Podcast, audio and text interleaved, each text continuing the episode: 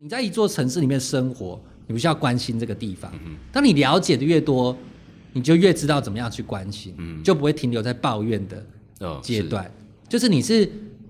认真的在这里生活，认识这些场域，知道哪里有好吃的，知道呃这个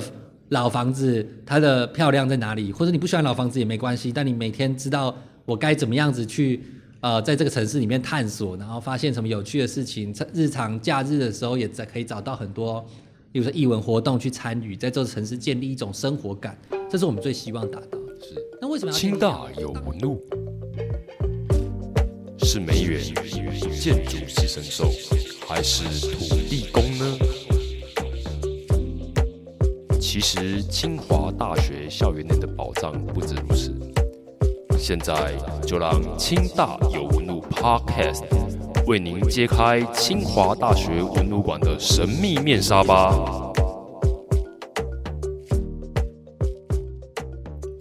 听众朋友，大家好，欢迎收听清大有物 Podcast。本集来到我们会客室的是一个新竹在地的一个地方团队建狱，我们先用来谈谈行靠的新竹故事。呃，如同我们现在正在文物馆展出的竹堑故事展，其实我们了解到说，过去我们透过文物能够展现一座城市的面貌，但是在当代呢，我们在新竹市区正有一群年轻人，透过文化的行动，不断的让这个古老城市的历史透过行动来再现，让更多人来体验。我们欢迎我们这一集的特别来宾，也是我们监狱的共同创办人王玉登。玉登你好，好，主持人好，和，各位观众听众大家好哦。我非常好奇，因为呃，你们一直在监狱一直在做的，包括可能大家可能最熟悉的杂志贡丸汤，那包括后来你们后来这阵子在做的，像是一些地方的一些走读导览，甚至是深入到教育的一些文化体验。呃，对你们来说的话，继续说这座新竹城市的故事哦，这件事情的呃动机跟意义是什么？我们团队在新竹也是二零一四年年底成立的，是那到现在大概八九年的时间这样。那我们最一开始就是想做这个杂志，是希望这个在我们在很多地方都有谈过，就是我们希望我们可以找到一种谈论台湾文化的当代的形式。那新竹是我们在学习的过程中、求学的阶段最熟悉的城市，也是一座很有文化底蕴，就是还有很多故事可以写所以相对来说，如果我们第一站选择新竹，对我们来说是一个。很好的尝试我们这个方法的一个地方，对。但做了那么久之后啊，就也是会开始去想说，我们能不能够在写字之外，就是我们平常是写杂志嘛，纸本的杂志，那我们能不能在写字之外，更融入到呃当代的社会里面，让大家可以更容易的、更自在的去认识这些文化，而不是每次认识文化都很有负担，然后每次讲到。啊，城市的历史就要开始背什么一八几年？对对对，像以前上历史课。对对对，这种就我觉得它没有没有意义啦，就它就只是一段文字记在这，这没比较没有什么意义。我希望是大家可以用大家生活里面所感知到的这座城市，从他的感知的环境，例如说他经过圆环看到东门城，对对，他可以想到背后的这个故事历史脉络。对，但这座城市也当然有很多像这种代表着这个时空背景的一些建筑物，或者是呃，不管是祭祀。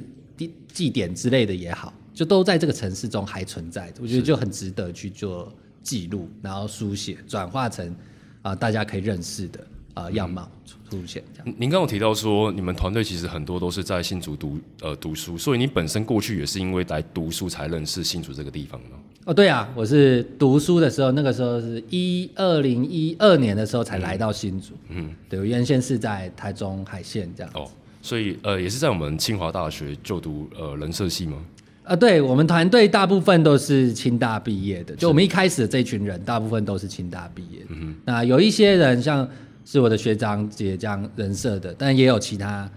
呃系所的，像也有科管院的啊，然后电机系啊等等，就是各各个领域的人都有。但就是因为来到新竹，来到清华大学就读之后。呃，因为我们小的时候从清华大学到呃我们新竹市中心，我们所谓的旧城区，其实有一段距离。嗯，而且我我相信很多人对于呃新竹这座城市的印象，当代啦，大概大概就是觉得说它就是一座科技的城市。我们现在有科学园区，它就是一个很现代性的地方。很我我想大概不太会有人直觉的能够联想到说这座城市新竹过去这座城市的历史。大家可能谈到旧城区，可能就想到啊，可能城隍庙附近有很多好吃的这样子。所以这件事情会不会让你们一刚开始在耕耘新竹这个地方的一些文化跟历史的时候，有没有什么样的挑战呢？其实有一件事情，刚刚也是主持人这边提到的，就是我们现在讲到新竹会讲到旧城区。对，在我们一四年开始做新竹之前，是不会有人说旧城区的，诶，大家都是做市区，市区是指就是现在的旧城区同一个范围。是。那什么时候开始谈旧城区的呢？我觉得最早最早应该就从我们开始谈，嗯就我们看到了新竹有一块啊、呃市区，它是对应着新兴发展的这个科技科学园区的市政。是。那我们那时候一开始提一个呃双元的一个城市型模型、城市的样貌这样子。那那时候我们团队开始谈旧城区，然后逐渐的这个这几年来，大家已经很自然而然的就会说啊，新竹有一个旧城区。可是，在我们刚开始做之前是没有这个词。但这个词之所以重要，就是它这个旧其实也象征了它这个城市的发展脉络。是所以这也是我们这几年做下来觉得蛮庆幸的一件事情，就是谁发明这个词不重要，但是就是呃，大家开始会使用这样的词来称呼一些啊、呃场景跟空间的时候，代表大家其实对它的认知已经开始有一点点转变。嗯我觉得这是一个好好是好的方向。是，我们现在录音的地点刚好来到我们监狱的一个工作室，它是位于呃新竹的城隍庙附近长安街里面，我觉得这是一个非常呃。充满历史的一个地方，而且呃，监狱你们一直以来长期在做的一些地方的一些文化行动，呃，你们有透过什么样的行动让更多人看到这些故事呢？我们杂讲我们杂志开始变得知名度越来越高，是这件事情是我们那时候在杂志发行一阵子之后，当然是有很多喜欢文史或喜欢文化的人会订阅看我们杂志。嗯但我们这刚开始做最多的是台北的文青们这样子。哦，就是诉求是让他们了解新竹这样子。没有没有，我们的诉求本来是要让新族人认识新竹，不管你是来求学、来工作，你要跟这个地方建立建立认同感，你要熟悉这个地方。但是后来我们发现，回过头来，我们的客群好像最大宗是台北的文青哦，喜欢看杂志，对，喜欢看杂志，对。但是我们就希望可以推广，我们还是希望可以达到我们最一开始的这些受众，嗯所以我们那时候就在呃咖啡厅里面免费陈列给大家阅读。哦，我们就开始新竹的当时候有知名度比较高，或者他们有开咖啡厅，我们就免费陈列杂志过去。嗯这个动作还蛮高程度的打开我们的知名度，就很多人会因为这样而看过我们杂志。哦可能我们封面也比较呃特殊，然后、呃又是贡丸汤这个名字，就一看就想说，哎这什么这个杂志是不是在煮贡丸汤这样？所以、呃那个时候开始就像这样的行动，就越来越多人知道我们。所以另外一点就是在一个地方，像我们在崇王庙这边呃开店，然后经营，在一个空间场域你落地之后，它当然就会产生一个呃人际网络的关联。嗯哼，对，那这个尤其是旧城区这边店家或者是呃当地的耆老或者是生活的人跟我们互相连接这件事情是对我们很大的一个助力。是对，那包括现在，我们我们现在很常讲说，我们以前做访谈啊，都要去拜托人家说、哦我们的年轻人想写杂志，嗯但我们现在做访谈比较多都是透过呃在地人际网络的互相介绍。哦，嗯，就就等于就是这其实也是这几年耕耘下来的一个成果。对你们跟在地网络，这可能过去跟可能你们又不是新族人，所以这个东西可能需要一段时间来慢慢经营这样子。没错，没错，因为我们团队没有那种，比如说本来就是在地生活的很久的人，然后他有一些家族的资源或者什么，嗯但我们团队比较一开始的时候没有像这样子的是呃人际网络，是后来透过我们大家看见我们正在做的事情，觉得我们真的在呃记录跟关心这个城市，所以呃大家会有认同，或者是说会觉得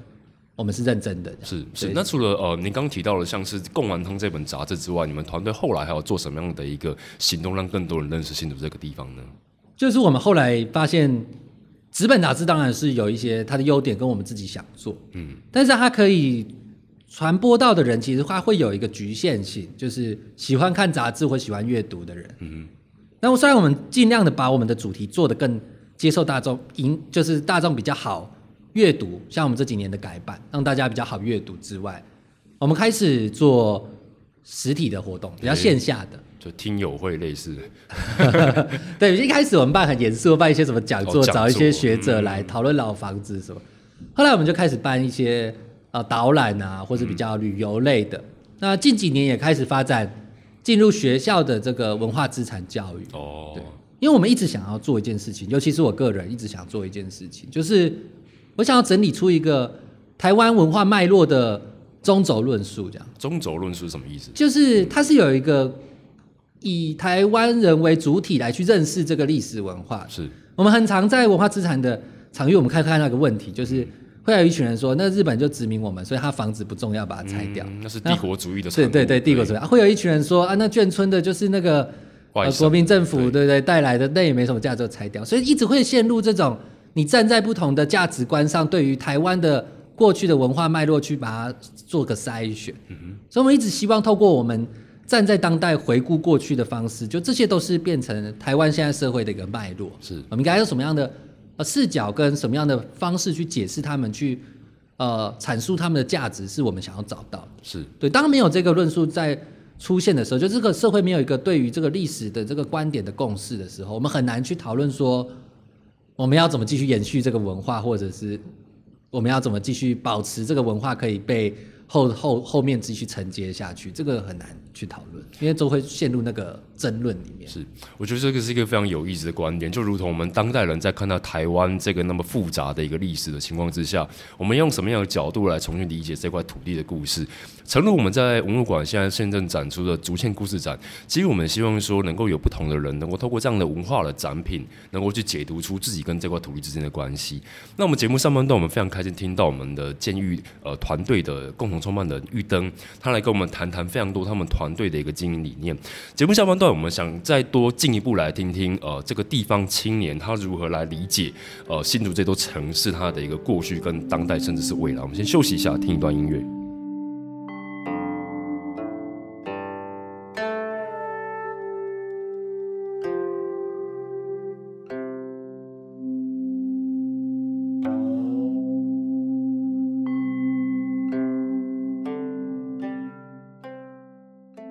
感谢听众朋友回到我们清大文物馆会客室。现在在我们会客室现场的是新竹的一个在地团队建育的一个共同创办人玉登。玉登在上半段其实跟我们分享了非常多，呃，你们团队想要积极建构出一种属于在这个地方生活的人的一种呃认识地方的史观也好，或是生活观也好。那我就非常好奇，就是你们在这近几年在新竹这个地方的一个实作，有没有哪些呃案例，或者说哪些的一些呃历史场域，能够带给听众朋友理解到新竹它的一个特色与众不同的地方呢？好，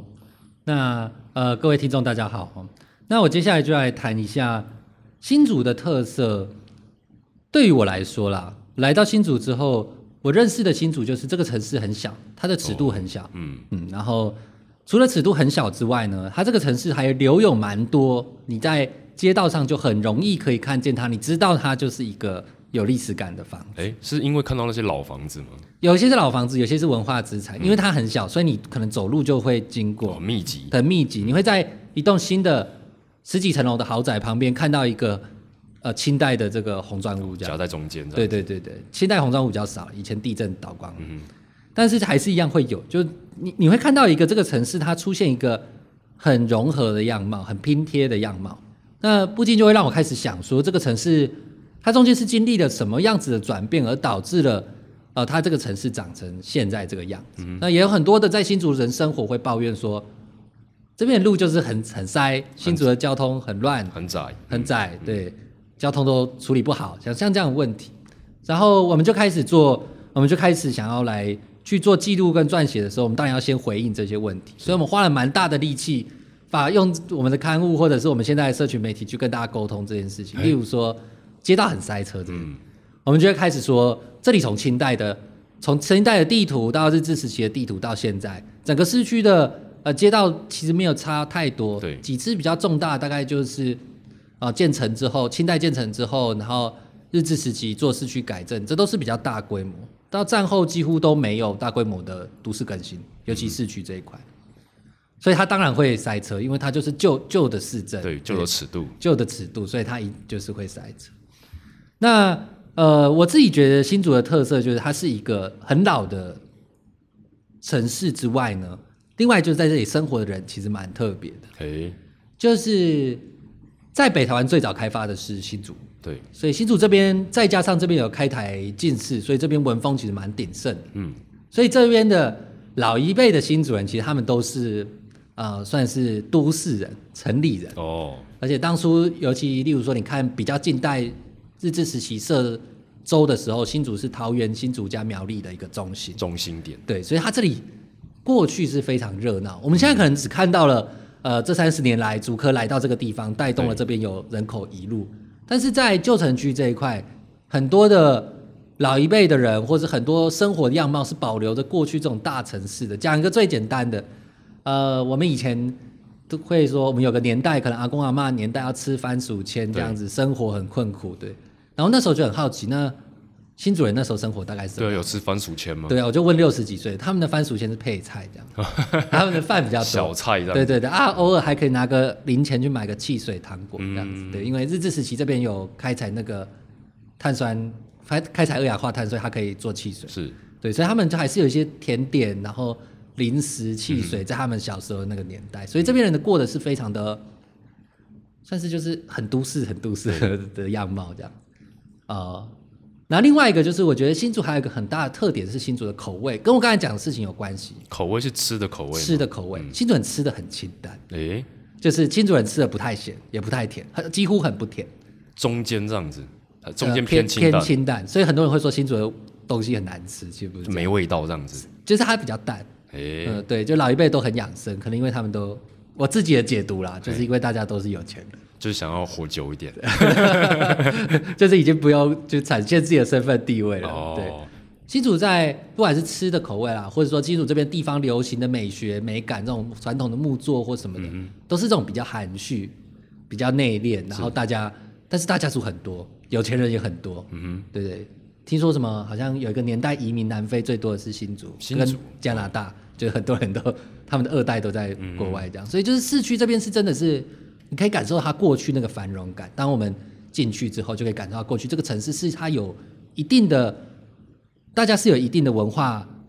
深度，然后有一定的这个财富积累，就可以感受到这个地方。这个你们大概花多久时间来跟就是地方的一些居民做一些调查、口述访谈，才有办法有这样的一个呃，对于新竹这个特色的一个推导？其实这个东西新主人藏不住、欸，就是哎，老一辈的新主人在这里，只要开始做一些访谈，就可以感受到他们其实就他们过去的生活是比较没有像我们以前想象，就是从很困苦过来。的。大家对于过去的生活其实都是蛮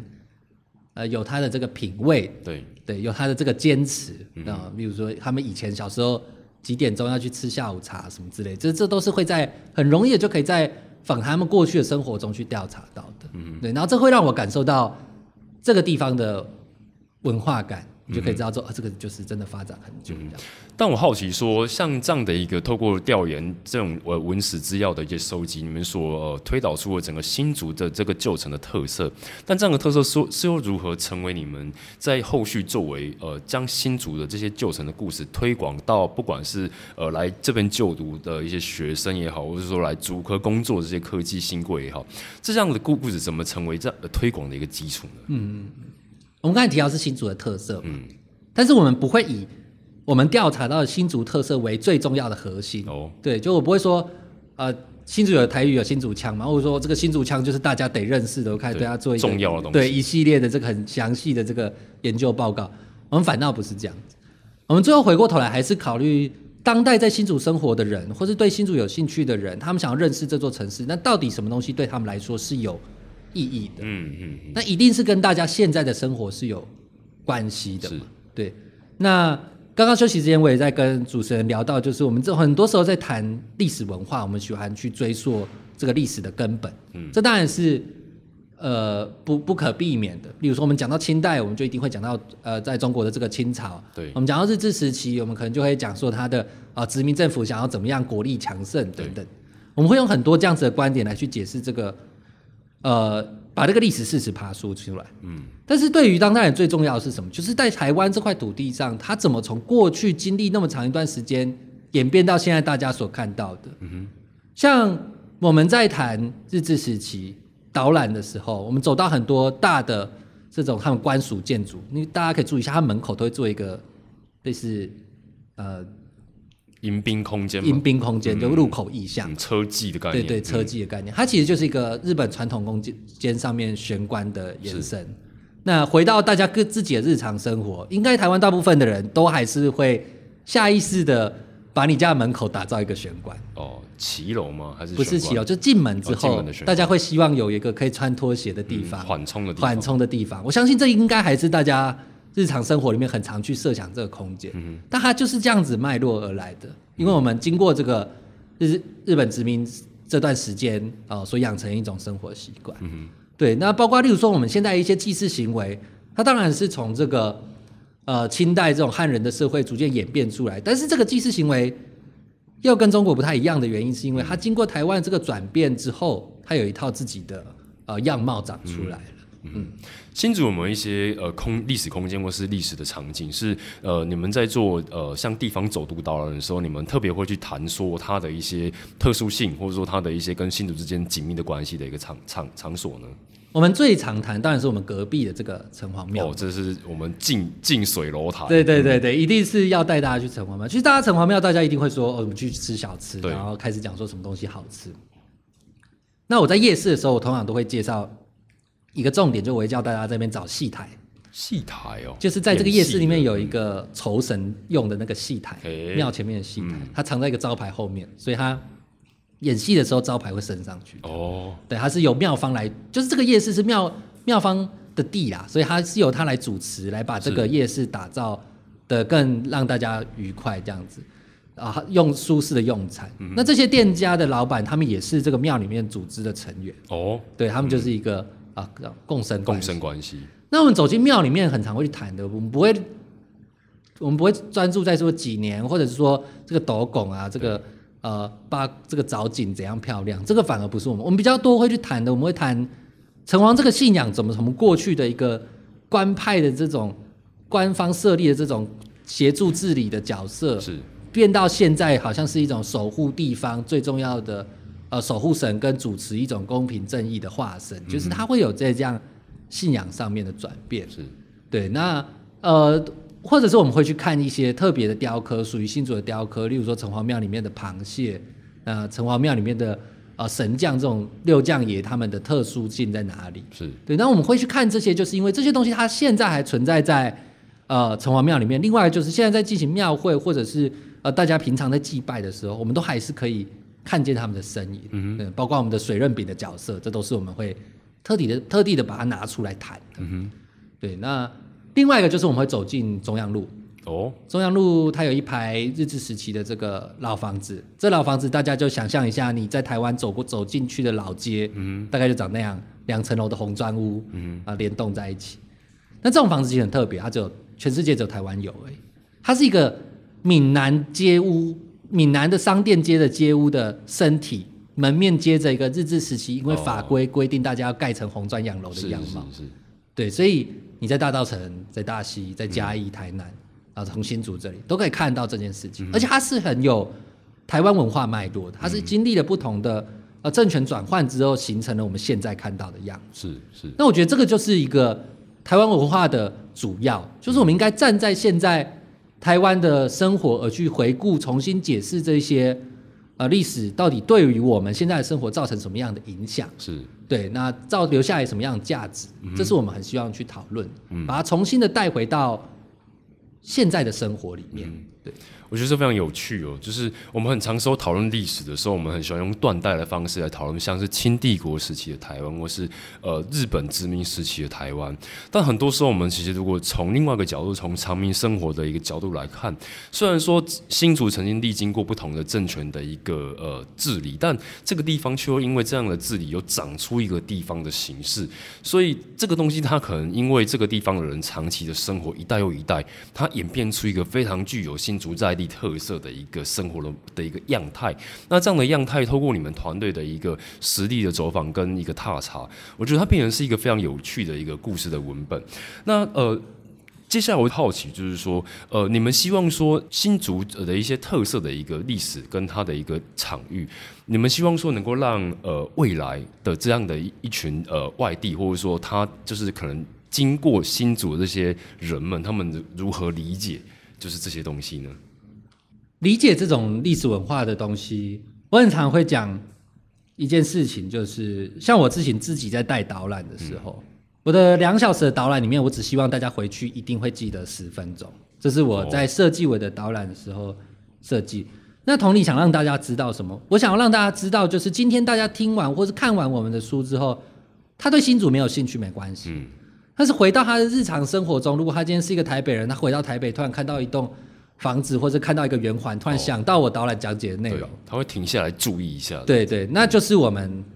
我们就做到我们想做的事情。所以反而对我们来说，我不是硬要把什么资料塞给我们的受众，受众对、嗯我比较想要是大家可能是打开一种看这个脉络的眼睛，这样子。就例如说，我们介绍完圆环之后，它其实就是一个日本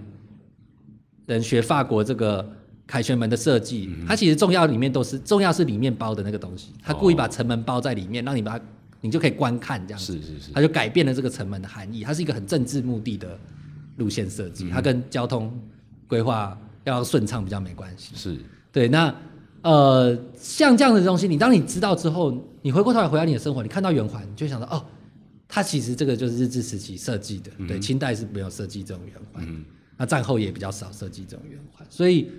呃，像这样的事情，就是我们希望大家可以从此之后打开一种会好奇每一件事情为什么他的生活中会长成这样子，几乎都是有脉络可言的啦。嗯、很多很多跟在地方上长出来的东西，一定跟这个地方的脉络有关系，是这是我们希望让大家知道。嗯我觉得这个这跟我们青岛文物馆在做的事情其实不谋而合。我相信说，每一位走进文物馆，可能参观我们展览之后的这些呃民众，可能透过不管是展览现场的介绍也好，或是导览，当然也能够。希望能够在每个受众的心中种下一颗种子，这个种子可能让大家能够回到自己生活的场域的时候，能够对于自己的环境再更敏锐一点，发现里面的一些蛛丝马迹，这样子。呃，刚听了非常多关于监狱、关于玉灯它看待新竹的一些过去。那节目的最后，我呃，我个人也非常好奇，就是说玉德你会怎么期待新竹它未来这个城市的样貌？就是说，其实我觉得很多时候你们在地方的行动也好，其实很多时候应该都是看着未来在做现在当下的事情。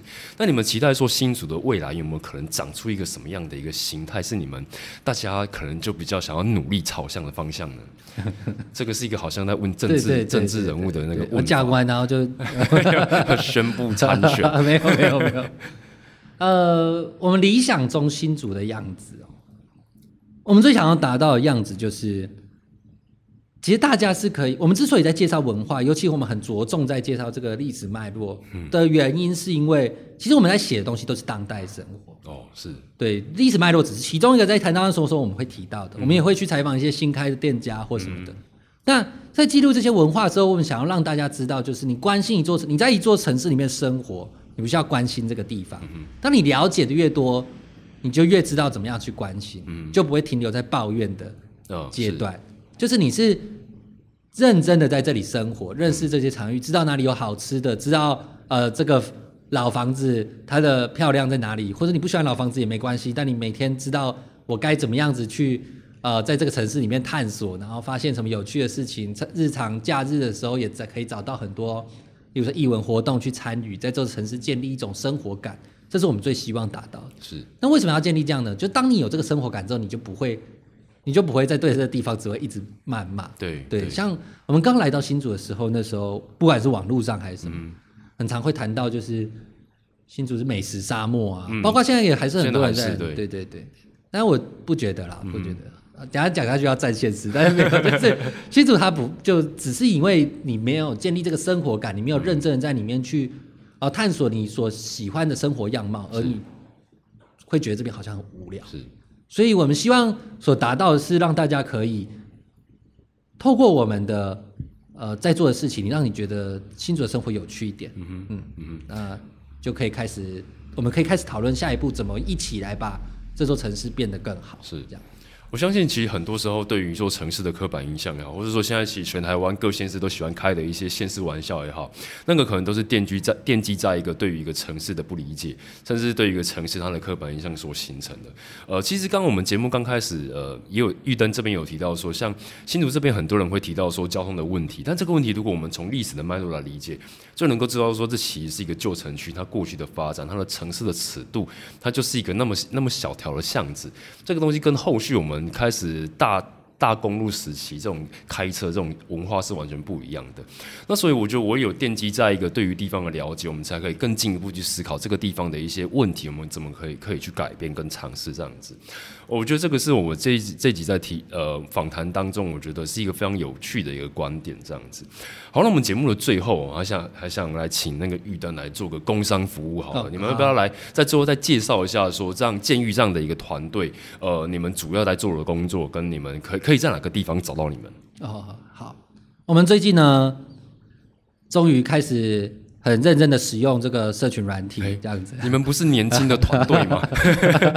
对，我们最近的这个呃，在这个 Instagram 上面，我们有发很多互动的。像这几年，我们这一两年，我们都开始做这种新竹知识网的这个活动，让大家考验一下哦，你对新竹熟不熟悉？了解。对，回响也不错，然后也会有相关的赠品。对，那我们呃，希望大家认识我们的方式，就是你可以从最轻松的，我们有介绍好吃好玩，你可以从这里开始。对，慢慢的、慢慢的，如果你啊想更认识新竹一点，想知道更多的呃故事跟内容，然后你再去买杂志哦。那看完杂志之后，再来参与我们的活动，我觉得这样都是啊循序渐进的，都很好。对，但希望大家可以先啊追踪我们的社群软体。是是是。我相信今天呃听完监狱这一群年轻人在地方的一个实作的故事，能够来理解到说哇，原来新新竹这个古老的城市，正有一群人，他们透过这座城市的过去，去努力的考察完之后，透过实际的行动，让这座城市的过去延伸出一个当代的可能性。这样子，我想这个也是呃清华大学文物馆我们未来想要努力做的事情，如何让这座。城市的过去，透过文物，我们能够讲述当代的故事。那我们今天清大文物馆会客室非常感谢能够请到我们监狱的共同创办人玉灯，玉灯来跟听众朋友说个再见吧。好，呃，各位听众朋友，大家拜拜。好，那我们期待说未来还有更多的机会能够来听听看，呃，监狱团队未来在新竹，呃，你们正要发展出一些更有趣的事情这样子。那我们感谢这一集听众朋友你们的收听，那呃，期待你们都能走进清大文物馆来欣赏我们现在还在展览的竹堑故事展。期待各位都是未来走进清华大学文物馆的那一个人。我们下次见，拜拜，大家拜拜。